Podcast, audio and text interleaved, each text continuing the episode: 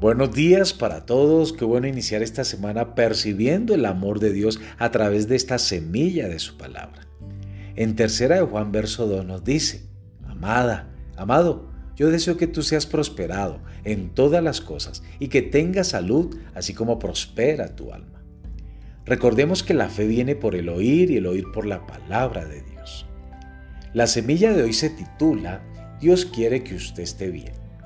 En Jeremías 30, verso 17 nos dice, Mas yo haré venir sanidad para ti y sanaré tus heridas.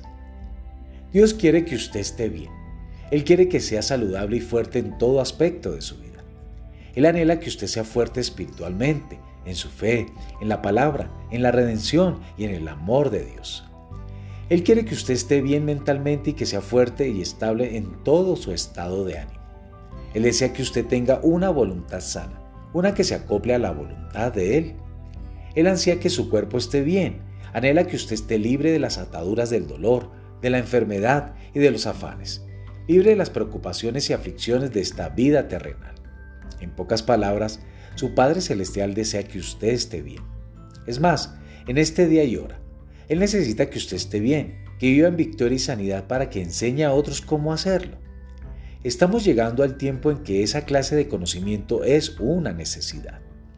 Ya es tiempo de que el cuerpo de Cristo deje de andar cojeando e ignorando las maquinaciones del diablo y de estar desprevenido contra sus ataques. También el Señor te dice, cuando más avances, más peligrosas serán las cosas en este mundo. Es necesario que los creyentes crezcan en las verdades de la redención y que aprendan a vivir por la fe, para que puedan vivir de la manera grandiosa y victoriosa que he planificado para ellos. Jesús se dio a sí mismo hasta la muerte para que nosotros pudiéramos estar bien. Él resucitó y está siempre intercediendo por nosotros para que podamos estar bien.